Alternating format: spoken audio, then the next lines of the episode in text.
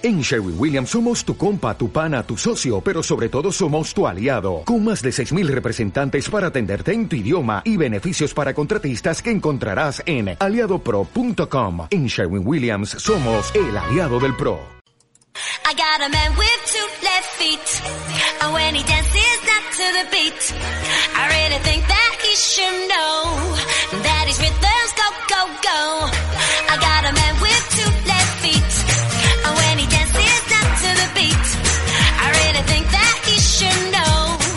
Catodia y Radio Enlace presentan Gente con Duende. Con Manu de la Fuente.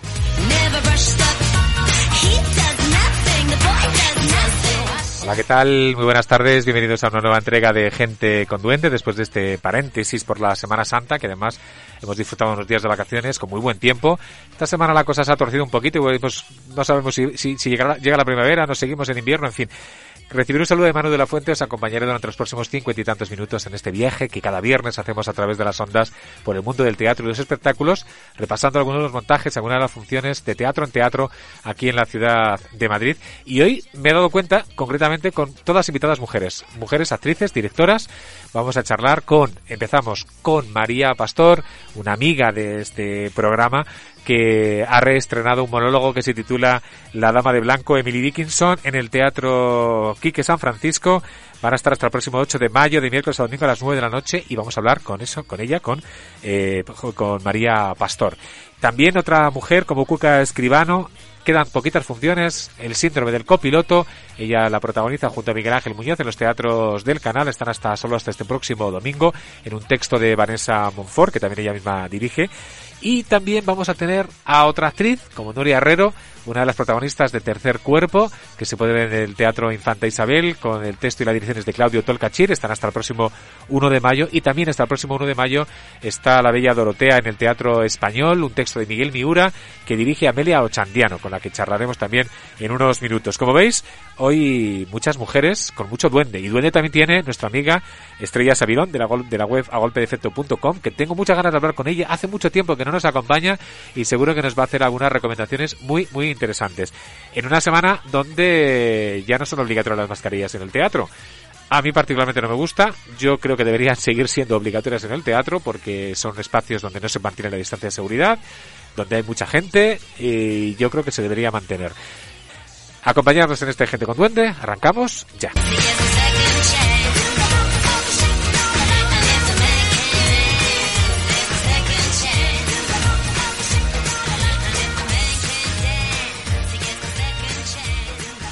Gente con Duende. Visita nuestro blog en www.genteconduende.wordpress.com. Vamos a arrancar este programa con una vieja amiga de Gente con Duende. Yo recuerdo que la última vez que hablamos con ella, bueno, no sé si fue la última o la penúltima vez, fue en el especial programa 400. Vamos por el 539 y yo creo que entre medias hemos vuelto a hablar con ella otra vez. La verdad es que es una habitual de Gente con Duende, una amiga de esta casa. Eh, María Pastor, ¿qué tal? Muy buenas tardes. Muy buenas tardes, encantada de estar una vez más aquí, otro lado. Eres una de nuestras actrices preferidas, ¿eh? También es verdad. Ah, muchas gracias. Bueno, ¿qué tal eh, La Dama de Blanco de Emily Dickinson? Emily Dickinson. Pues muy bien, es como una segunda oportunidad, te puedes imaginar, ¿no? Ya te acordarás de años atrás, que no sé si te acuerdas cuando también me entrevistasteis por ahí, cuando se estrenó este montaje ocho años antes en la sala guindalera. Sí, sí. Pues ahora es como una segunda oportunidad donde ha habido pues eh, pequeños cambios y nuevas aportaciones y, y de repente la, la, obra pues cobra otra dimensión también con todo lo acontecido, ¿no? Sobre todo por por el tema de la pandemia y el movimiento feminista se han pasado muchas cosas en estos últimos años, ¿no? Ah. Ahora, eh, de repente, el montaje es casi otro, ¿no? Sí, porque es cierto que, bueno, eh, el personaje que interpretas, pues es la propia escritora Emily Dickinson, una, una poetisa, dicen que, bueno, una de las más grandes de, eh, americanas, pero que, que, precisamente se caracterizó porque vivió como muy, mucho tiempo como recluida, ¿no? Eh, primero, eh, estuvo unos años fuera, pero bueno, luego estuvo mucho tiempo medio recluida, incluso los últimos años de su vida prácticamente no salía de su habitación, ¿no? Exacto, sí, fue por una de las razones por las que de repente ese proyecto empezó a resonar en nuestras cabezas, ¿no? La, la, la, la relación con el encierro y con el, eh, pues esto, con, sí, con el confinamiento, ¿no?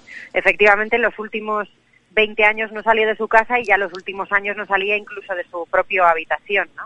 Es una gran escritora que, que durante su vida pues no publicó prácticamente nada. Fue después de su muerte, cuando su hermana y luego otra gente pues empezó a encontrar pues cerca de 1800 poemas y se empezaron a publicar, ¿no? Sí, sí, sí. Bueno, ella tuvo un desengaño, pensamos, eh, importante con el tema de la publicación, ¿no? Ella dice en una de sus frases, la publicación es la subasta de la mente del hombre, ¿no? Tuvo bastantes desengaños con ese tema y lo que pasa es que no sabemos a ciencia cierta, ¿no? Todo acerca de su vida son conjeturas nada más, porque no hay apenas eh, información más que unas pocas cartas. En aquella época, además, cuando una persona moría, todas las cartas se quemaban eh, como un símbolo de respeto, de mantener un poco la intimidad de esa persona y tal. Y hay poca información, entonces todo son conjeturas, ¿no? Hay muchísimas teorías que se contradicen unas de otras, ¿no? Así es que verdaderamente no sabemos, pero sí, lo que sí que sabemos es que a su muerte, pues su hermana Lavinia encontró un cajón lleno de unos libritos que ella hacía a mano, incluso encontró casi de cerca, casi de dos mil poemas. Una, una escritora, bueno, que también pues es lo, que decimos muchas veces, ¿no? Dices que en su vida no triunfó, triunfó después. Bueno, pues en este caso más claro que ninguno. Aunque bueno, también, aunque algunos, o muchos, o de manera general, se la considera una de las más grandes poetas americanas de, Estados Unidos, eh, alguno de sus poemas también tuvo su cierta controversia, su estilo, etcétera, ¿no? Que también tuvo sus, sus críticos, ¿no? Sí, efectivamente no se comprendía y bueno, a día de hoy hay muchos entendidos que dicen que todavía no tenemos la capacidad de ver la dimensión que tiene su poesía, ¿no? Se necesita quizá un poco más de, tiempo, ¿no? Igual que ahora lo vemos muy claro con Shakespeare, eh, pero vamos, Emily Dickinson es del siglo XIX, o sea que quizá todavía no somos, según algunos entendidos, no somos capaces de apreciar la dimensión que tiene su obra, ¿no? Eh, pero sí, ella tenía una forma muy particular y muy rebelde también. Eh, ella hablaba de una de lo que ella llamaba puntuación salvaje, puntuación silvestre, selvática, puntuación selvática, que, que es una forma muy especial, ¿no? Pues con una utilización de guiones y de repente ponía eh, letras mayúsculas de repente en medio de palabras. Una forma de escribir muy particular que no se determinó de entender en su época. Es más, cuando las poquitas veces que la publicaron, pues le cambiaban el poema, le ponían títulos, le cambiaban los puntos, las comas y fue una de las razones por las que ella me imagino que pues que no, no le debió interesar seguir por ese camino, ¿no? Bueno, yo creo que ahora te habrás convertido en una de las grandes expertas en Emily Dickinson, ¿no? bueno, creo que no. Expertos son, son otros eh, académicos e intelectuales, ¿no? Yo soy solamente una actriz que se aproxima a un material poético desde un punto de vista más, más sensorial y más intuitivo y más instintivo, ¿no? Pero, pero este es uno de eh, esos casos donde, donde un actor, una actriz, tiene que conocer mucho al personaje, tiene que meterse mucho en la vida, ¿no? Sí, sí, sí, claro, ¿no? He intentado leerme todo lo que puedo acerca de su vida, todas las teorías, todas las cartas millones de veces y no paro de leer su poesía, llevo años leyéndola, ¿no? Y claro, desde que la montamos pues todavía más, eso sí, todo lo que se pueda documentar una actriz pues siempre es poco, ¿no? Sobre la época, sobre otras personas que han eh, escrito sobre ella, pues eso, es una cosa que va con, con el oficio. Ya, y un montaje que, como decías, eh, ya se estrenó en Guindalera, con la producción de Guindalera. Bueno, el texto es, eh, se titula La Dama de Blanco, Emily Dickinson, y es de William Luce. La adaptación y la versión y la dirección es de, de tu padre, de Juan Pastor. Tú eres la actriz, es un monólogo. Eh, decir eso de trabajar con tu padre, bueno, pues ya digo que con los ojos cerrados, ¿no? Ya os conoceréis tanto, ¿no? Claro. Sí, es un placer, la verdad, porque bueno, con él ha sido con el que pues hemos estado investigando con nuestra compañía, ¿no? Entonces hay una línea ya muy concreta y un gusto. Hay una forma y una metodología, ¿no? A la hora de trabajar. No, ahí os entenderéis fácil, ¿no? Aunque también igual también discutís a lo mejor más de lo que pensamos, ¿no? Ahora ponerse de acuerdo con una con una determinada manera de hacer algo, ¿no? Claro, Claro, como todo el mundo, pues como todos los padres y los hijos y como todo el mundo también que trabaja en esto, ¿no? Siempre hay discrepancias y problemas porque es un oficio en el que pues, te expones mucho, ¿no? Y estáis en el, bueno, el Teatro Quique San Francisco, se estrenó este pasado miércoles, o sea que lleváis un par de funciones. ¿Qué tal fue el estreno? Por cierto, a las, hasta el próximo día 8 de mayo, de miércoles a domingo a las 9 de la noche en el Teatro Quique San Francisco. ¿Qué tal fue el estreno? ¿Qué tal Muy bien, fue una calurosa acogida, la verdad. Ha sido un placer porque, bueno, ya creo que esta es la segunda, la tercera vez que, sí, la tercera vez que estrenamos fuera de, lo que fue nuestro espacio. Positivo, la verdad, una enorme acogida, un público muy cálido y un buen recibimiento en este espacio, en, la sala aquí que San Francisco que nos está acogiendo tan bien, la verdad una producción de Guindalera, bueno, el espacio Guindalera que se cerró hace ya un tiempo como sala de exhibición, pero bueno, sigue siendo cantera de ensayos y de trabajo, ¿no? Sí, sí, ahora lo que estamos haciendo, puesto que no tenemos un espacio físico, pues eh, lo tenemos virtual. Entonces yo invito a todo el mundo a que se meta en esta plataforma digital que estamos lanzando ahora, que se llama guindalera.com y donde procuramos pues llevar hacer llevar a cabo nuestro cometido no estas actividades paralelas que teníamos esta comunicación más estrecha con el espectador no con todo el trabajo de fondo que hacíamos pues ahora lo vamos a, mantener de una forma virtual. Quique San Francisco como hemos dicho se estrenó el pasado miércoles estará hasta el 8 al 8 de mayo este La Dama de Blanco, que bueno, se titula así La Dama de Blanco porque ya habitualmente Mary Dickinson vestía de blanco, ¿no? Eso es lo que se cuenta, ¿no? También. Exacto, sí. Le hemos cambiado el título puesto que el, montaje original de William se llama La Bella de Ángel, pero le hemos cambiado el título porque, bueno, es un nuevo montaje al fin y al cabo, ¿no? Y sí, se lo hemos puesto porque efectivamente una de las cosas que la caracterizaban era que ella eligió el blanco y se vestía de blanco todos los días de su vida. Y bueno, se, ella se acabó creando un propio, un personaje, ¿no? Porque fue un personaje al final muy famoso en, en Amherst, ¿no? No sé si te atreverías a recitarnos algunos versos de los que más te hayan impactado, de los que recuerdes o... Ya, ¿no? Hay uno que me gusta muchísimo, que hace una reflexión muy profunda, que es eh, el éxito es lo más dulce para quien no lo probó. Comprender un néctar pide la extrema necesidad, ¿no? Esto es una cada palabra, cada, cada verso de Emily ¿eh? cada, cada poesía es, sí, tiene muchas vueltas, ¿verdad? Puedes estar pensando mucho, pero ¿cómo es aquello de comprender un néctar pide la extrema necesidad, ¿no? O este maravilloso que, que todo el mundo recordará, que se, se, acabó convirtiendo en un estandarte del movimiento feminista, ¿no? Que es eh, nunca sabemos cuán altas somos hasta que nos piden que nos levantemos y entonces si somos fieles al propósito, nuestra estatura alcanza los cielos. Ah, te aplaudo, te aplaudo, te aplaudo. bueno, pues muchas gracias, María. Oye, por cierto, ¿qué es lo más especial de este montaje? O sea, ¿qué es lo, más, especial? lo más especial yo creo que es la comunicación directa con el espectador, ¿no? Es un personaje eh, que viene a visitarnos del más allá, ¿no? Es como una especie de fantasma eh, en un mundo onírico, ¿no? Es como el, el, escenario es como un poco si fuera el país de las maravillas, de Alicia en el país de las maravillas, ¿no? Todo es muy onírico, ¿no? Muy lírico, ¿no? Entonces hay una, una belleza muy especial. Estamos alejándonos del naturalismo todo lo que podemos porque el material poético pues nos lleva a esa, a ese mundo especial donde ella ya ve los acontecimientos de su vida pasada con la distancia suficiente como para tener una reflexión compartida con el espectador. Entonces, quizá lo más especial es la comunicación directa que hay con el espectador, puesto que en ningún momento hay cuarta pared, ¿no?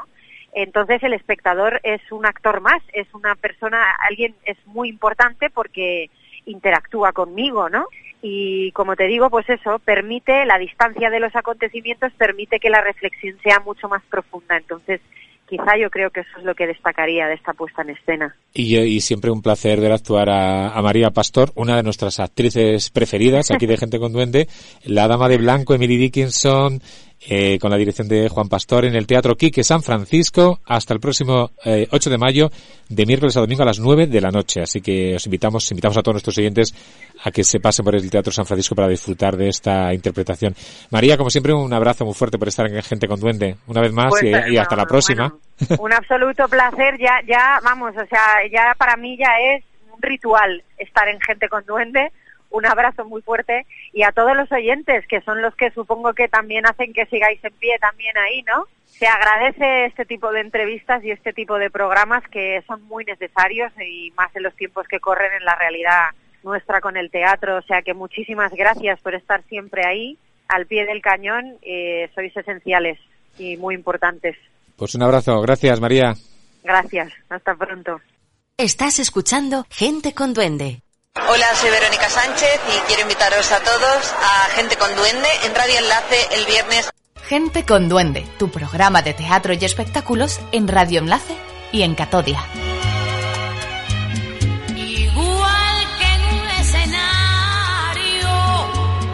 Pues ahora vamos a hablar con Cuca Escribano, a quien damos también la bienvenida a Gente con Duende, para que nos hable de El síndrome del copiloto, que es un texto de Vanessa Monfort, que también dirige la propia Vanessa, y en el escenario está acompañada por Miguel Ángel Muñoz. Están en los teatros del canal, en la Sala Verde, hasta este próximo domingo. O sea que le quedan ya poquitas, poquitas funciones. Hoy viernes, eh, sábado y domingo. Buenas tardes, Cuca, ¿qué tal? Buenas tardes, Manu. ¿Qué tal? Muy bien. Una mujer sola en el Mediterráneo, en un velero, acompañado de Oscar, en su recuerdo. A ver, ¿cómo es esto? ¿Cómo es este montaje? Este montaje es una odisea a través del Mediterráneo, donde Marina, que es el personaje que tiene que llegar desde Cartagena hasta Tánger para tirar las cenizas de, de su marido muerto y así cumplir su promesa, se va a enfrentar a muchas tormentas físicas y también internas emocionales porque se va a encontrar con el recuerdo de, su vida con Oscar. Sí, porque ahí el otro personaje es Miguel Ángel Muñoz, entiendo que interpreta a Oscar, pero es un fantasma, está ahí. ¿Cómo, efectivamente, es, un es un fantasma, pero pero pero está muy vivo porque primero ella lo oye en su cabeza y luego se le hace presente. Y una vez que se le ha hecho presente ella aprovecha para poner algunas cosas en orden y luego se convierte en su tormenta, solo emocional, sino también eh, física, o sea, metafóricamente él es la tormenta y él mueve las aguas y provoca y convoca a, las tormentas. Hay mucha metáfora entonces en esta función, ¿no? Por eso, de la tormenta, la tormenta, él mueve la tormenta, estás en un barco, vas navegando. Sí, al final estamos hablando de, de, atravesar el miedo, de no vivir a la sombra del otro, ni en el lugar del copiloto, sino de ponernos al timón de nuestra... Y, la falta, ¿no? El echar en falta a alguien que tienes, le ves de una determinada manera y después cuando falta, igual te das cuenta que la imagen que tenías o la realidad, o sea, es un poco diferente, ¿no? Efectivamente, efectivamente. En este viaje Marina descubre algunas cosas que no sabía de, de Oscar y se da cuenta que había proyectado en él lo que ella quería. Yo cuando leí síndrome del copiloto, en algunas referencias, digo, parece que esto también tiene que ver, no sé si con la psicología o con algún tipo de síndrome. no es un síndrome tipificado, sí. pero Vanessa, en su novela Mujeres que compran flores, porque el síndrome del copiloto es una adaptación de esa novela que es eh, a uno de sus personajes, a Marina, le pone que tiene este síndrome. Y muchas mujeres le han escrito, le han llamado, porque se sentían identificadas. Es esa cosa que hacemos no solo con las parejas, sino también a veces con los padres, amigos, jefes, de entregarles las decisiones importantes de nuestra vida o de no tomar nuestras decisiones en favor de las que toman los otros y de terminar haciendo cosas que no nos gustan o que no son nuestro propio camino. El sentarte en el, en el asiento de al lado. En, asumir el papel de copiloto y que haya otro que sea el piloto el que dirija eh, tu vida de una manera. exacto, el que decide el rumbo yo le digo en un momento a él, hasta después de muerto me, estás marcando el rumbo. Entonces él me dice, ¿por qué no lo tomaste tú? incluso no tomar decisiones también es una decisión. Exacto, eso es lo que te digo, no tomarla es tomarla de alguna manera. Claro, y la, esa mujer había decidido dejarlo todo en manos de él y luego, que claro, luego en estos casos, ante la ausencia, uno se da cuenta dice, bueno, ¿qué he hecho con mi vida? Sí, una vida que no era tuya y de pronto te das cuenta, pasa mucho en las separaciones, ¿no? Que la gente te dice, ¿ya qué hago yo? Es que me he quedado sin vida. ¿Cómo que te has quedado sin vida? Sigues teniendo la tuya. Si enviudas o si de pronto te dejan o, o te separas. Pero claro, cuando lo hemos pasado todo, lo hemos dejado todo al otro, queda uno como perdido. Y hay que encontrarse. Hay que encontrarse. Y, eso es lo que hace Marina en ocho jornadas, en medio de un velero, en medio de, un escenario. Sí, porque ella va a Tánger, ¿no? Va atravesando el estrecho, va a Tánger a depositar las, las cenizas de, de su amado, de su Oscar, ¿no? Eso es, va de Cartagena a Tánger, que tú sabes que navegar el estrecho, yo no navego, he aprendido, alguna vez he hecho alguna travesía, pero bueno, de, copiloto, ahora he aprendido mucho con esta con esta función, sabes que el estrecho es complicado de, navegar. Eso dicen, eso dicen. Y, todos los que se quedan ahí en las barcas intentando llegar. efectivamente. Al primer mundo, ¿no? Es un mar, el Mediterráneo es el mar más traicionero que existe ya lo decían los griegos y tú también, porque no lo ves venir, se pueden liar una tormenta en un segundo. Y esto lo recreamos además de una forma bellísima en el escenario. Yo tengo que aprovechar para. Sí, quería preguntar por la, te quería preguntar por la escenografía, porque he visto, no he eh. podido ver la función, pero he visto una foto como una especie de velero, hay como una, una estructura de un globo, no sé, una cosa muy, muy especial, ¿no? Sí, es una belleza. Bueno, la gente sale emocionada con, con la escenografía, la luz y la música. La escenografía es de Kurt Allen y Leticia Gané Fernando Velázquez y la iluminación de Valentín Álvarez y han hecho una cosa tan bella que recreamos una tormenta y ese, ese huevito que es nuestro cascarón es un barco, pero en verdad es redondito, es como una cáscara de nuez, era nuestra idea, ¿no? Para acentuar la soledad y la indefensión de una persona ante su miedo y ante su tormenta y ante el estrecho. Y ese barco vuela, lo elevamos en el escenario, Oscar lo mueve, lo hace zozobrar y luego hay una, iluminación y lo hacemos todo de una manera muy teatral, muy artesanal, digamos, o sea, pero de pronto la tela que llevamos de fondo se convierte en un mar embravecido con unas olas de 3 y 4 metros que, que Miguel Ángel tiene que, bueno, Miguel Ángel está fortísimo porque le toca hacer un trabajo físico tremendo en este barco. Te iba a preguntar por, por, el, por el piloto, en este caso, ¿no? Por Miguel Ángel Muñoz, uno de los actores también de moda, director ahora ya también con, con el documental sobre la Tata, eh, uno de los actores también de moda que está trabajando un montón y que veo, como dices tú, aparte de interpretar, tiene que hacer, utilizar su fuerza física. Es un actorazo, es un amor de persona. Yo le estoy súper agradecida de que haya aceptado ese, este proyecto estando en el momento dulce que está eh, profesionalmente hablando. Y me parece muy valiente y honesto por su parte seguir haciendo teatro, a pesar de que sabemos que el, el, teatro no nos da tanto dinero como el cine y la televisión, pero él siempre quiere hacer un proyecto cada poco tiempo y ha elegido este donde hace un personaje maravilloso. Tiene un monólogo que todo el mundo suelta una lagrimita al final, tengo que decírtelo, que es una preciosidad. Y luego tiene un trabajo físico tremendo porque es la tormenta. Es él, la tormenta él es la tormenta. Y él mueve el barco, sí, sí, sí. Pero pocos días, ¿no? Porque estáis hasta este próximo domingo. No, quedan muy pocos, sí, sí, sí. sí y como, no sé, no sé si se va a poder ver, si habrá más futuro de obra en otros sitios, en otro espacio. Bueno, sí, a ver, ahora iremos, pues haremos la Comunidad de Madrid, pues supongo, Plan de los Reyes, Alcorcón, no sé, todos estos, todos, todos los pueblos cercanos, yo espero que para los que más que no han podido verlo en canal, que nos ha pillado la Semana Santa, había mucha gente fuera, Claro. verlo en, en la comunidad, pero eh, no tampoco descartamos entrar en un- Sí, es sí. una pena que no se pueda ver más, más de estas tres semanas. Pues el síndrome del copiloto en el teatro Teatros del Canal, en la Sala Verde, hasta el próximo 24 de abril. ¿Qué tal ha estado de público? ¿Mucha gente? ¿Qué os decían? Muy bien la, la primera semana y la Semana Santa un, po- un poco más flojo, porque tú sabes que esta Semana Santa ha sido muy especial. La gente lleva dos años sin salir, lo estaban deseando. Estamos prácticamente llenos para el sábado, prácticamente llenos para el viernes, y, o, o sea, para el domingo, y hoy no sé cómo estamos, pero creo que, que también. Bueno. O sea, quedan ya muy, muy, muy, muy pocas butacas. Pues Entonces, espero que, que haya nuevas oportunidades de ver este síndrome del copiloto, Mm. que como decías también hace un momentito, es eh, la- lo dirige y lo ha escrito Vanessa Monfort, pero es una adaptación teatral de su propia novela eh, Mujeres que compran flores, que tuvo mucho éxito. Gracias por acompañarnos en Gente con Duende. Un abrazo fuerte. A ti, Manu, un abrazo. Chao. Eh, hola, soy Ginés García Millán y quiero mandar para la gente con duende un beso y un abrazo, un abrazo con mucho duende y con mucho corazón y con mucho cariño. Para todos. ¿Lo tuyo es el teatro? teatro. Lo tuyo es. Entonces no te pierdas cada viernes Gente con Duende, entrevistas, noticias y lo más destacado del panorama escénico con Manu de la Fuente.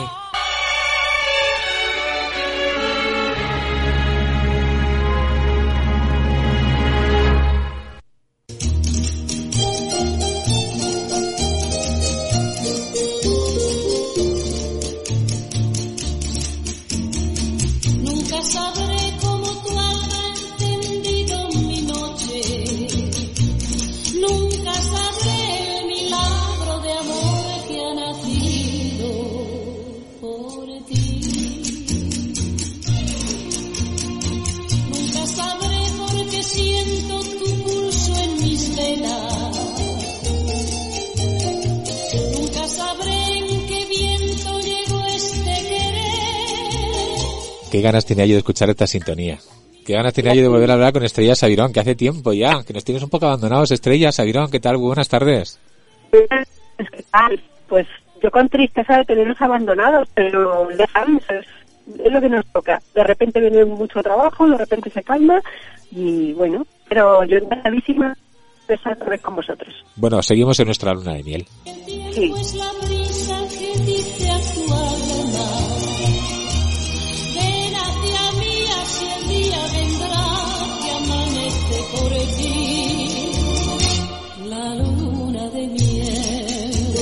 Pues sí, la luna de miel de Gloria Lasso, sintonía para hablar con nuestra compañera y amiga Estrella Sabirón de la web agolpedefecto.com, con la que hablamos periódicamente. Ella también es una mujer muy del mundo del teatro Y precisamente esta semana una de las noticias con la que quería empezar a hablar contigo es con el tema de las mascarillas en el teatro. Creo que ya hemos empezado, llevamos un par de días. ¿Cómo va la cosa? ¿Hay mascarillas? ¿La gente lo lleva? ¿No la lleva? ¿Qué has podido ver?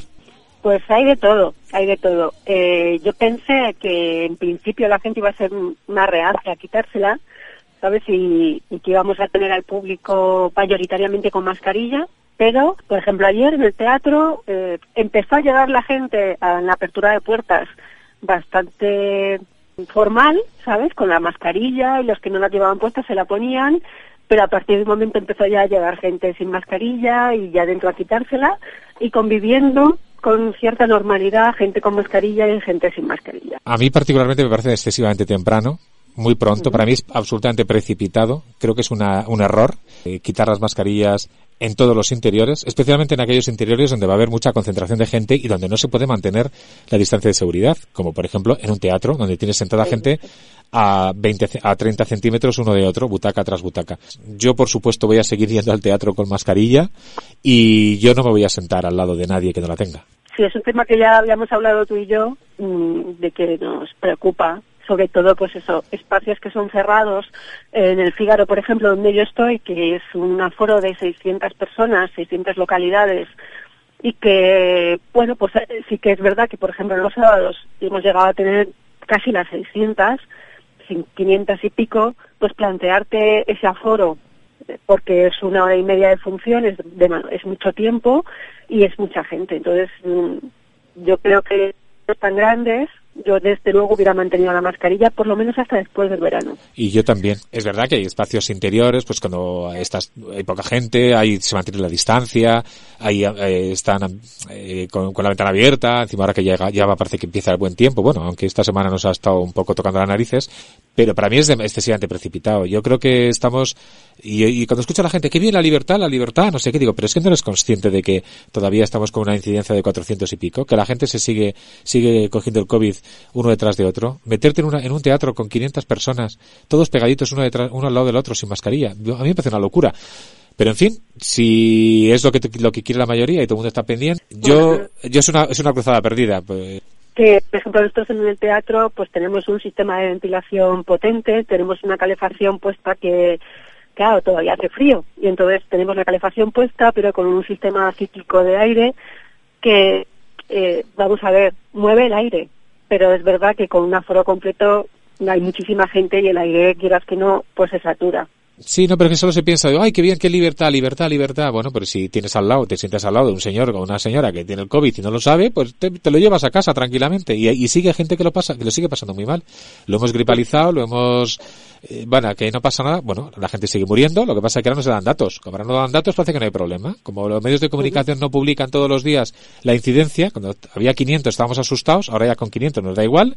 Que la gente ya pero es cierto que no es lo mismo estar sin mascarilla por la calle que estar sin mascarilla en un espacio cerrado. Y, y yo, al igual que, que, lo estás diciendo tú, me siento más cómodo al cerrado con la mascarilla puesta. Bueno, que, que, yo quería hablar contigo de teatro también, de tus recomendaciones. Tú, una mujer como tú, que seguro que, que, que una teatrera también. Claro. Pues a ver bueno, qué, nos, qué nos quieres recomendar traigo algunas recomendaciones y, y algunos comentarios, ¿vale? Eh, en principio he seleccionado cuatro obras, pero va, vamos a extenderlo un poquito. Empezamos con Ser o No Ser, en el Teatro de la Latina, esta comedia que, que dirige eh, Juan Echanove y además pues, participa también como actor. No sé Sí. si tú la has visto No, o has no la he podido ver. en el programa. Todavía no la he visto, pero vamos, la, la tengo apuntada. Pues eh, están Juan Echanove, Lucía Quintana, Ángel Burgos, Gabriel Garbasu, David Pinilla, Eugenio Villota y Nicolás Iloyo en el reparto. Una comedia eh, sobre una función que se va a hacer eh, durante la época de la Gestapo y que, bueno, está Hitler, están muchas anécdotas y muchas situaciones muy cómicas donde cabe la risa, pero también hay emoción y hay cosas para plantearse. Así que es nuestra primera recomendación. Sí, yo ¿Ser la tengo, la apuntada, ser o no ser en el Teatro En el de la Teatro de la Latina. Sí. Perfecto. Como no podía ser de otra manera, os eh, recomiendo Skill Room en el Teatro Fígaro, que además tiene novedades en el reparto. ¿Ah, sí? sabes que cuando, sí, cuando Fíjate que yo, nosotros en- entrevistamos aquí a Kira Miró hace, uf, hace ya más de un año. No sé, es que es una función Claro, longeva, sí. de las longevas de la cartelera madrileña, ¿eh? A ver, se estrenó en enero de 2020. Pues fíjate. Vale, entonces, con Antonio Molero, Leo Rivera, Marina San José y Kira Miró. Eh, En todo este tiempo ha continuado el reparto, pero ya desde hace un par de meses, eh, Kira por sus obligaciones se está rodando una película, una serie, Sí. vamos, no para, es una mujer todoterreno, hace programas de televisión y de todo, bueno, pues ya empezó a ser sustituida en algunas funciones por Leire Ruiz, Ana Cerdeiriña y Aida Puente. ¿vale? Entonces, ahora ya definitivamente ha dejado la función y eh, los miércoles va hacia Ana Cerdeiriña y el resto de la semana Mónica eh, Pérez. Pero, Entonces, pero el resto sigue, Molero, Leo Rivera y María San. José siguen. Muy bien. Pues un, un aliciente pero- también para verla, para ver otra Claro. vez la función ahí en el Teatro Fígaro. Exactamente, porque es el mismo personaje, pero es verdad que cada actor y cada actriz pues le dan un, Le dan un toque, toque muy especial. diferente. Y Mónica Pérez lo eh, hizo la función de Barcelona y además ha rodado la película que se ha hecho de la función. Ah, yo no sabía que se había hecho una peli. Ah, sí, no. sí, sí, se ha rodado una película con, con el del mismo director que la obra de teatro y se ha estrenado ya en, en cines en Barcelona, pero ya dentro de poco se estrenará en el resto de España. Muy bien, Escape Room. Escape Room, que también está de moda. Lo- ya no solamente la obra de teatro, sino los escape room en muchas localidades, muchas ciudades, eh, para desfacer entuertos, como diría eh, Don Quijote en su época, para, Sí. para conseguir resolver los misterios y salir de y salir con vida del escape room. del escape room y además, pues eso, saliendo a la superficie mientras resuelven pruebas, pues muchas miserias de, Sí. de las parejas humanas.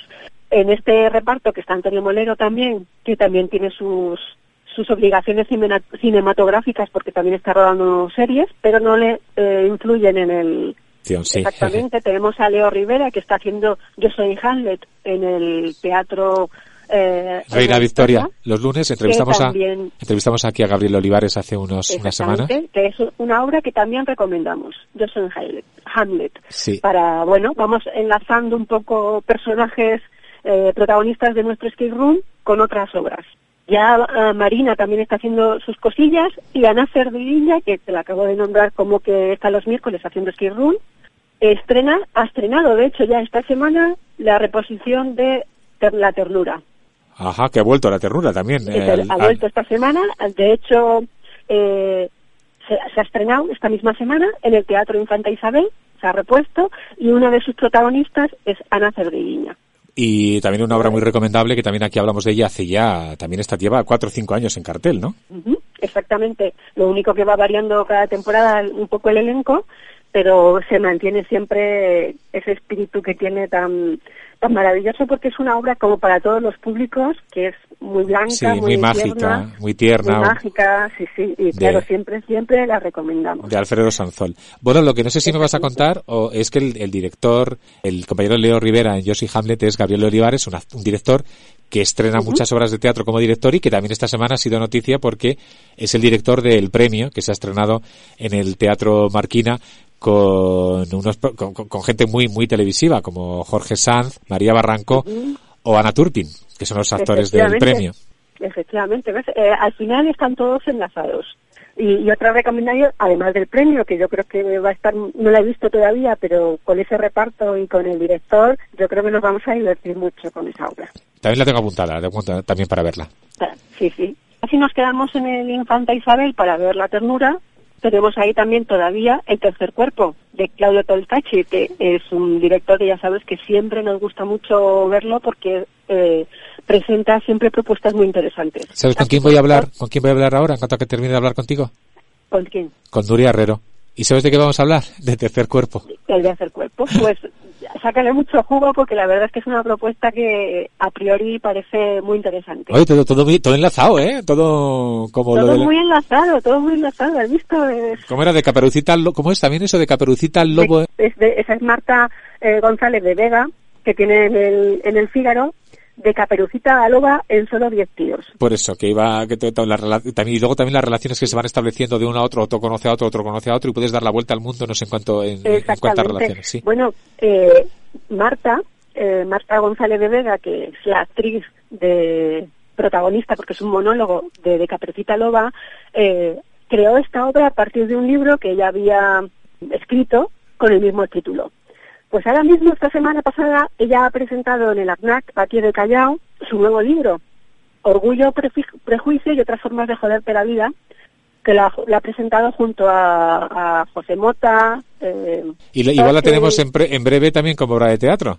Bueno, la tendremos, mm, bueno, no te digo yo que no, pero seguramente eh, sea primero una serie o una película antes de una obra de teatro.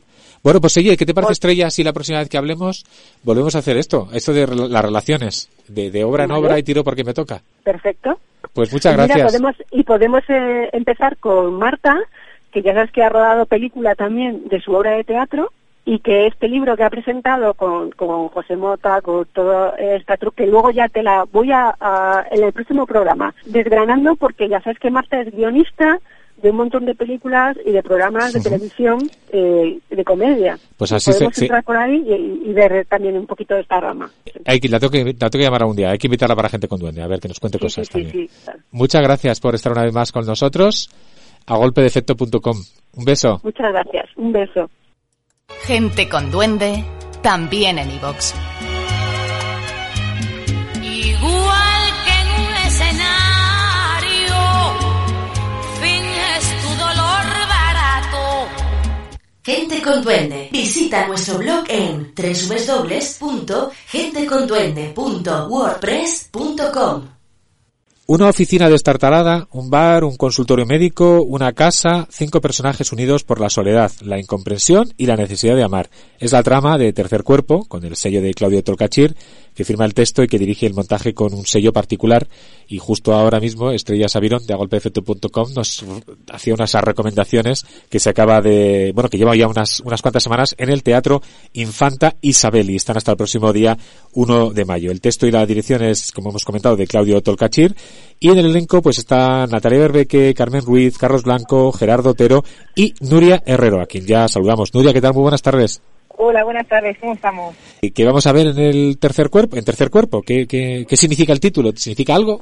Pues realmente el título, yo creo que mucha gente sale y la pregunta que se hacen es ¿por qué tercer cuerpo? Eso es una cosa, bueno, digamos que la versión original argentina eh, de Claudio se llamaba así porque el cuerpo allí es como un edificio de correos y Claudio no ha querido escribirlo al modo en España, al modelo español, pero bueno, yo creo que, que la gente que vaya va a poder un poco entender por dónde van los tiros.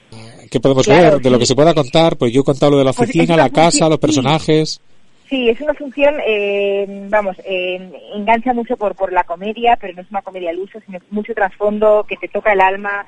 Son cinco personajes que están solos, intentando, intentando, intentando amar, in- intentando sentirse amados, ¿no? Son, son, digamos, como cuando vamos por la vida y decimos, pero al, otro que le parece eso tan fácil, a mí porque me cuesta tanto, ¿no? Gente que intenta, que intenta, eh, la obra se llama Tercer Cuerpo, pero luego Claudia ha puesto un subtítulo que es Historia de un intento absurdo, y es un poco eso, ¿no? Como las personas a veces queremos, queremos, queremos y no nos salen las cosas, y ahí se ven, pues eso, los cinco personajes, eh, pues intentando amar, intentando encontrarse, conectar con el otro, y ya te digo, hay mucha comedia, eh, pero a la vez con, con que te toca la patata. La gente sale y dice, wow, me ha, me ha tocado, me ha tocado. Ya. Es un poco también eh, una de las cosas curiosas que he leído por ahí. Yo no he podido ver la función, pero es una de las cosas que, que he visto por ahí que decía algo así como que se mezclan los espacios y de repente Sí, estás en una casa, de repente estás en un consultorio, de repente estás en una oficina Sí, y, y entonces lo que tienes que fijarte más es el que también es un esfuerzo adicional para el propio actor, pero quizá también el espectador a veces ¿dónde estoy? ¿Dónde estoy? ¿Qué ha pasado?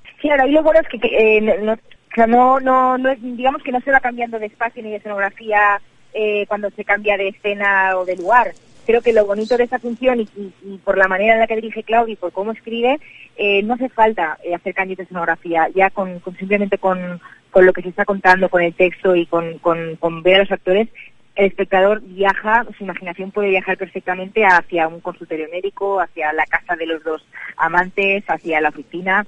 Eh, a mí me parece precioso porque otro director optaría, pues eso, por cambiar escenografía.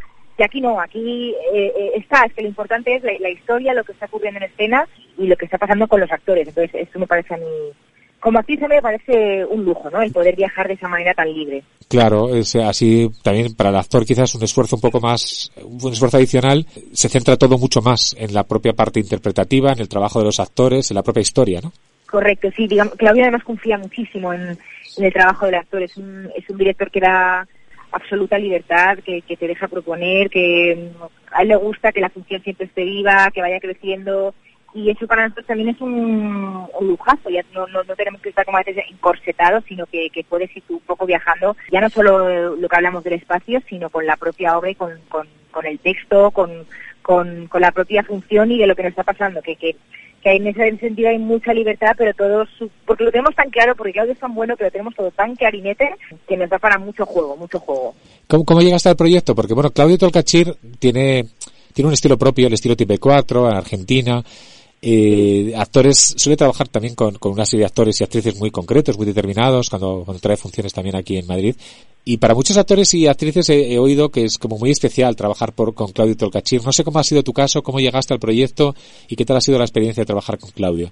Para mí un sueño, ya te digo, es un sueño hecho realidad. Yo creo que ni, para mí, siempre decía, yo el día que, trabaje con Claudio será como tocar techo, ¿no? Ya no hay nada más. Y la verdad es que es un poco así, por- porque hice un curso con Claudio hace 10 años, coincidimos en Nueva York, eh, un curso de tres días y salí fascinada. Yo pensé que a este hombre nunca más lo iba a volver a ver. Y pues mira, mm, cosas de la vida, de repente en septiembre me dicen que Claudio, bueno, Timbre 4 va a abrir una escuela en Madrid, que se la recomiendo a todo el mundo que quiera ser actor o reciclarse. Y nada, me apunté y en un mes y medio me llamaron para, para hacer la función. Entonces, bueno, ya estaba yo fascinada con el curso y de repente eh, que te diga tu maestro que quiere trabajar contigo, pues pues ya te digo, estuve y sigo volando en una nube porque para mí esto es como un sueño hecho realidad. Claudio es, es, es un mago, es que es un genio, es que de verdad es un genio. Cómo, cómo trabaja con el actor, cómo, cómo trabaja, cómo se adapta él a cada actor, ¿no? Hay veces que los directores como que tenemos, el actor tiene que acoplarse al director y en este caso no, Claudio como que lee mucho a las personas, a los actores, sobre todo mucho, trabaja mucho lo lúdico. Es muy divertido, es que es muy divertido eh, trabajar con él. Sí, todo el mundo habla muy bien. Y además, bueno, ahora, ahora más o menos, bueno, él ha alternado viviendo en Argentina, venía por España, etcétera, pero ahora más o menos está regular, eh, se ha instalado aquí como de manera más o menos Sí, sí. regular aquí en Madrid, con esa escuela, con Timber Ah, 4. Eh, Sí. Así es, así es. En octubre se, se, se sentaron aquí eh, Timbre 4, ya tiene su base en Buenos Aires y ahora su base aquí en Madrid.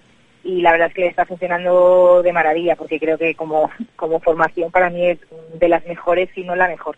Pues cinco vidas, cinco deseos de amar, cinco personas incapaces. Mientras tanto se vive, se trabaja, se intenta. Miedo a no ser, miedo a que sepan quién soy, miedo e incapacidad, la historia del querer y de no saber qué hacer, la historia de un, de un intento absurdo, como decías en el subtítulo de la, de la obra, subir las escaleras y querer vivir cada día a pesar de todo. Es decir, las situaciones cotidianas que tenemos cada día, con, por un lado tenemos esa sensación, esa necesidad de hacer cosas, de querer, de ser amado, y por otro el día a día que tenemos que seguir viviendo y que tenemos que seguir avanzando. ¿no? Claro, y decir, ¿por qué me cuesta tanto? Y veo el otro que es- está felizmente casado, que le resulta todo fácil y a mí me cuesta. Y luego te das cuenta que todos tenemos a lo mejor esas mismas dudas, ¿no? Que, que al final estamos todos a ver si nos sentimos igual de solos, pero que lo ves en el, no lo ves en el otro quizás, ¿no?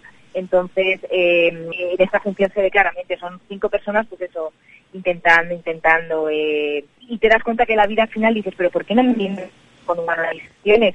Sería mucho más fácil, ¿no? Eh, eh, y esto, pues, pues, en mi caso, Sofía es un personaje que intenta, está enamorada de Manuel y, va a luchar por la relación a muerte, a pesar de que él, pues, pues bueno, es, un chico con, que, que, pues bueno, que no está preparado para amar y ella se, se agarra en ella misma con tal de salvar la relación y salvar a la pareja. Bueno, y mucho humor también, ¿no? Me, Sí, me sí, han sí, comentado no, no, que, quiero decir, lo principal sin duda de esta función es la comedia, o sea...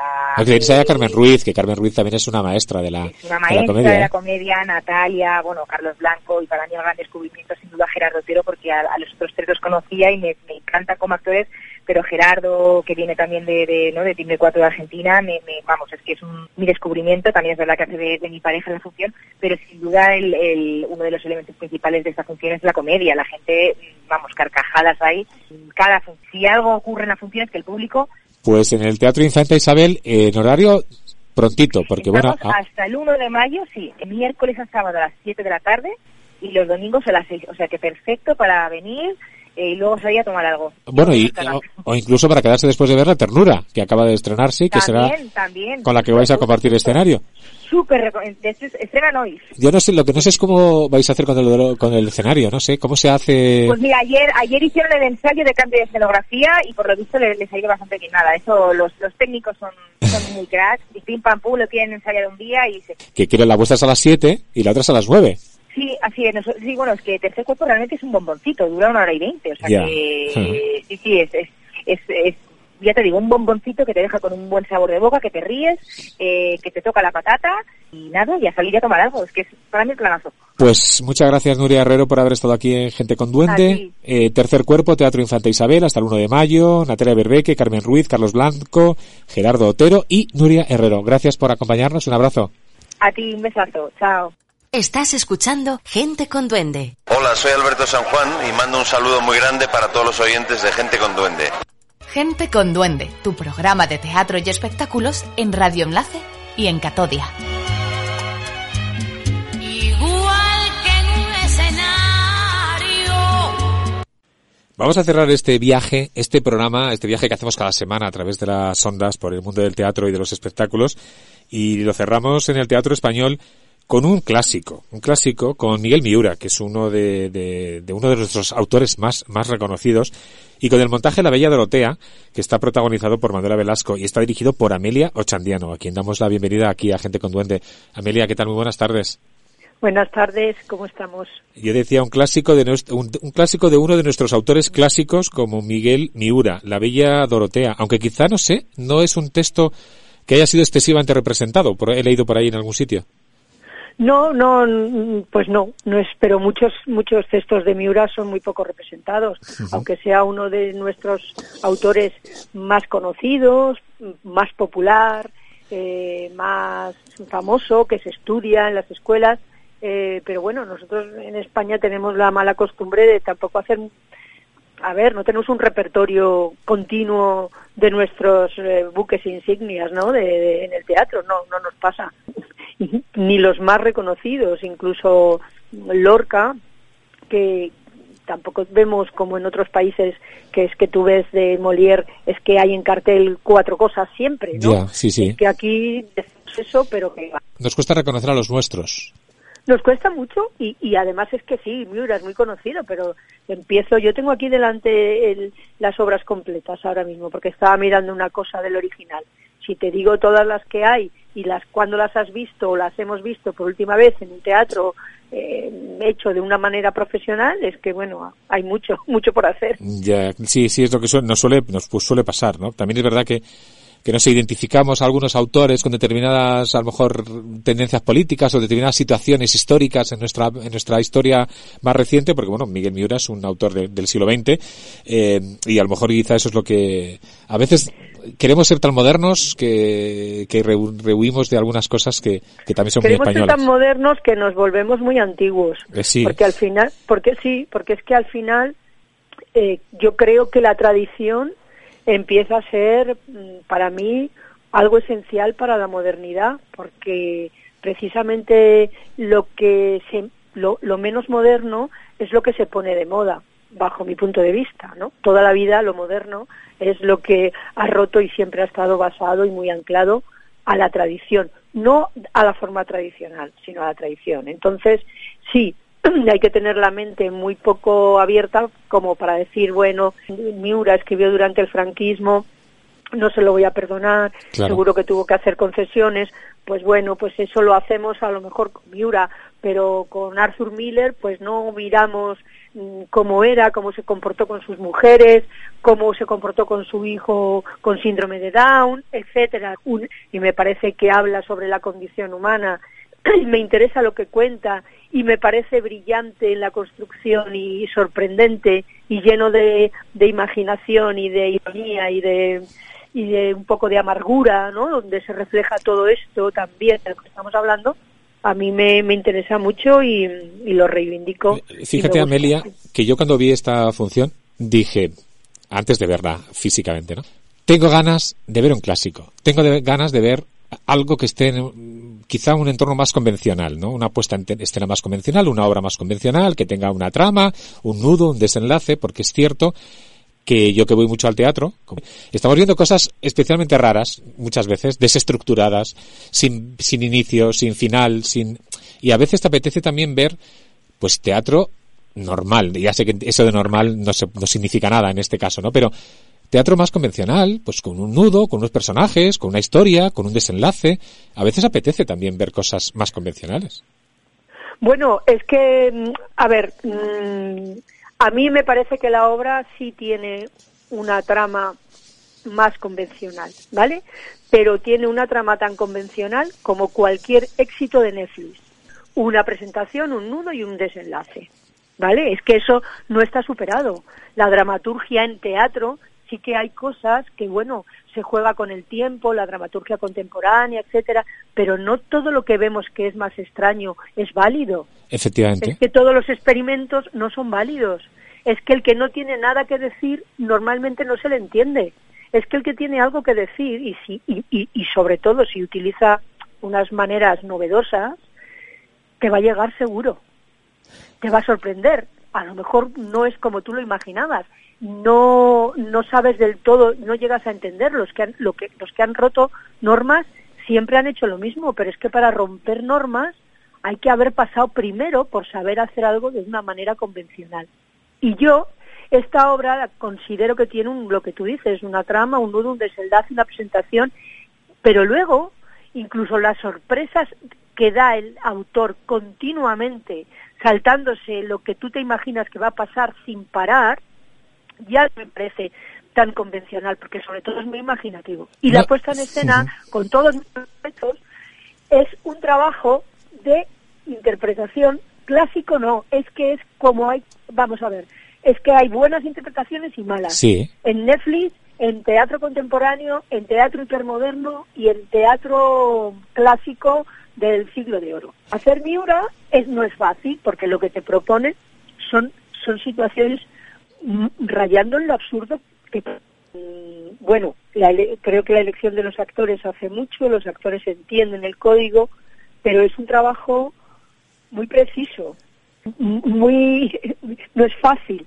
El resultado es muy ligero, pero la sencillez no siempre es fácil de hacer. He sido capaz de explicar un poco la sensación que tenía yo al ver la, función de alguien, como yo digo, que veo mucho al teatro, voy mucho al teatro y que a veces ves cosas demasiado experimentales, demasiado extrañas y a veces te apetece ver algo que también esté un poco en la línea, no sé, más clásica, más convencional. Porque también otra de las reflexiones que me gustaría hacer contigo, como, como directora de teatro en este caso, es muchas veces el papel del director. Yo a veces he escuchado a mucha gente, no sé tú lo que opinarás, que el mejor director es el que no se nota que a veces hay Claro. directores que se hacen notar excesivamente para poner un sello y que al final dices, bueno, entonces, ¿qué estoy viendo? Yo, yo a mí me gusta ver la, cuando, o sea, yo creo que la, la labor del director, porque bueno, yo soy directora, soy actriz también, pero sobre todo ejerzo de directora, para mí es importantísimo. Entonces yo con este, con- en este trabajo hay muchísima, muchísimo trabajo de dirección y de puesta en escena. Pero cuando digo muchísimo es muchísimo. Quizá yo, yo dirijo mucho, porque no es dirigir los actores, es que puedo poner ahora encima de la mesa 20 cosas, 20 propuestas, con una nube de la que llueve justo donde están ellas. Eso es una puesta de dirección, ¿vale? Concreta. Entonces, cuando lo ves, bueno, te parece que tiene sentido, te gusta y todo encaja, pero eso no es Sí. no, es entendible, Pero es que, pero es que, vamos, es que hasta ahí podemos llegar. Porque yo digo, yo tengo inteligencia media alta. Yo así, así estoy mm, dicha. No soy superdotada, pero no soy tampoco infradotada. Si yo voy a ver un- a- algo que no entiendo, no es mi problema. Igual tienes razón, quizá la palabra es más entendible, ¿no? Más que, más que convencional. Quizá es que a veces es, impo- es muy difícil explicar eh, lo, que uno, lo que uno quiere contar. Pero bueno, estamos hablando mucho en torno al mundo del teatro y poco del montaje en sí, de la bella Dorotea, de lo que sí, habla, sí, de los actores, Sí, de, de esa mujer muy poco, muy poco convencional, evidentemente, esta, esta protagonista, esta Dorotea, que es una mujer que se queda, es la hija de- del rico del pueblo, y que se queda, le plantan en el altar. Eh, un novio que tiene, pues se va a casar con él y en el altar pues no se presenta. Pero lo curioso es que no se presenta porque está harto de las habladurías y está harto de que le miren mal y de que le digan que solo va por ella por el dinero. Entonces va y la, de- eh, la deja plantada y se lo explica así. Y ella decide al final que en vez de que en vez de quedarse en casa a llorar o a decir, bueno, pues resulta que decide salir, mantener el traje de novia y salir otra vez a la calle con el traje de novia buscando pretendiente. Y dice, hasta que no tenga un pretendiente no me lo quito. Entonces es un punto de partida, además, pues como dices tú, muy, muy curioso, muy especial, ¿no? Hombre, yo cuando leí la obra me, me, me me está resultando curioso, yo voy casi todos los días a la función, no todos, hoy precisamente no, no voy a ir, pero algún día me doy día sueto y también a los actores les, les libero de la presencia de la dirección, pero en todas las entrevistas, en todas las críticas, en todo lo que se ha escrito sobre la obra, se cuenta esto que has contado tú. Incluso veo que está en la web del teatro. Yo ya lo- me doy por perdida. Pero bueno, es eh, eh, sin querer estamos haciendo spoilers, pero yo cuando es, es el final del primer acto, o sea, es que no es que empiece así, es que es el final, el final del primer acto. Pero es verdad que, perdón, yo miro cada día al público pensando, ¿ya lo sabían o no? La mayoría no lo sabe, o sea que bueno, me, me- me- vale. Pero yo cuando lo leí me quedé muy sorprendida con ese final. Eh, mucho el papel del pueblo, ¿no? Porque también eh, tiene esta obra tiene un- una profunda crítica social, por decirlo de alguna manera, Exacto. y es el hecho de las habladurías, del- de, estar pendiente de lo que dicen los demás. Esas tres mujeres que representan eh, un poco a esa, a esa sociedad que todo lo critica, yo soy tu amiga, pero te lo vengo a contar, pero estoy critica en el fondo te estoy criticando y que pintan más las habladurías o la, imagen que transmitimos que la, la pura realidad, no sé. Sí, eh, eh, es eso que, bueno, puede parecer más localista, para mí pues no lo es, porque eh, yo no, no, no he nacido en un pueblo, he nacido en Madrid y, y, y observo que eso al fin y al cabo es un reflejo de un pueblo, pero también nos pasa ahora, es que las redes sociales nos tienen más expuestos que nunca. Y las fake news. sí. Yo también me acordaba news, mucho de las sí, fake news viendo la película, viendo la, viendo la, viendo la- el, montaje. Es decir, todos esos que dicen, no, yo la información, derecho a la información, y luego no hacen más que difundir y bulos y fake news que dices, Sí, por eso digo que cambian las formas, pero que el fondo, como como todos los lo- los grandes autores, pues pues no cambia. Entonces, eh, eh, bueno, en, en ese momento era así y ahora es de otra manera. Y lo y las consecuencias de esa crítica social eh, son las mismas. Y Dorotea es un personaje que quiere romper con esa tiranía y quiere, como dice ella, como es siempre mm, Miura, ¿no? Que es otra de las cosas que me fascina, que siempre, eh, a ver, yo yo es que no no no no me parece de recibo ni ni, lo puedo asumir ahora mismo ver en un escenario proclamas políticamente correctas que, que para mí no no me no me aportan nada. Pues eh, Dorotea es Manuela Velasco, la Sí. protagonista de esta función. Está acompañada Sí. por Raúl Fernández de Pablo, por Rocío Marín, por César Camino, Mariona Terés, María José Hipólito y Belén Ponce de León. Desde luego, hay aquí hay actores y actrices que valen mucho, ¿eh? Que valen mucho. Valen oro, sí, sí. La verdad es que es una gozada. Yo estoy, pues, llevo muchos años dirigiendo y el otro día se lo decía a ellos que estoy tan contenta de al final haber dado con un equipo artístico de tanto talento. Yo creo que la mayoría han estado en gente con duende, ¿eh? La mayoría de todos estos ya han, estado- Sí, han pasado ah, qué por bien. aquí, por aquí por el programa. Bueno, que son, Ah, cat- bueno, pues- son, son 14 años ya, entonces claro, ya nos ha dado tiempo a entrevistar a mucha gente. Lo que no sé es cómo no había entrevistado nunca antes a Mila Ochandiano, pero en fin, todavía... No, no habíamos hablado. Yo Pues- cuando me dijeron que me ibas a llamar, yo digo, yo creo que ya hemos hablado. Pues igual, no lo he revisado, pero si fue, fue hace mucho tiempo. pero probable- Hace mucho tiempo, sí, sí. Probablemente bueno. sí. Pues en el Teatro Español, por cierto, que yo creo que sí que lo hemos dicho, en la sala grande del Teatro Español, ahí en la Plaza Santana, hasta el próximo 1 de mayo, de martes a domingo a las 7 de la tarde. Amelia Ochandiana, ha sido un placer hablar contigo de teatro. de- Lo, lo mismo te digo. Y Tenía que- muchas ganas de, de hablar. Y, y, que a mí me encantó la obra, a mí me gustó mucho la función. Quizá la palabra convencional no, no es la mejor manera de definirla. pero es, que he salido así corriendo, ¿eh? he rebotado porque digo... Entendible, disfrutable dentro del confort normal del teatro, no sé, no sé, ya no voy a decir más. Bueno, sí, no, es que sabes lo que pasa, que, que sí que te voy a decir, todo el mundo repite una cosa. ¿Qué función más bonita? Sí, pues es verdad, y es una cosa que cuando la oyes dices, bueno, pues no sé qué significa bonita, pero yo me quedo, vale, me gusta lo de bonita, yo la disfruté mucho, me quedo con entendible, me lo voy a apuntar. Venga, un abrazo. bueno, un abrazo, muchas gracias. Bueno, llega el momento de poner el punto final a esta edición, a este programa Gente con Duende, esta edición número 539 de este viernes 22. Desde luego recomiendo que sigáis yendo al teatro, por supuesto, pero creo que hay que ir con mascarilla porque son espacios muy grandes donde no se mantiene la distancia de seguridad. Muchas gracias por permitirme disfrutar del placer de la radio. into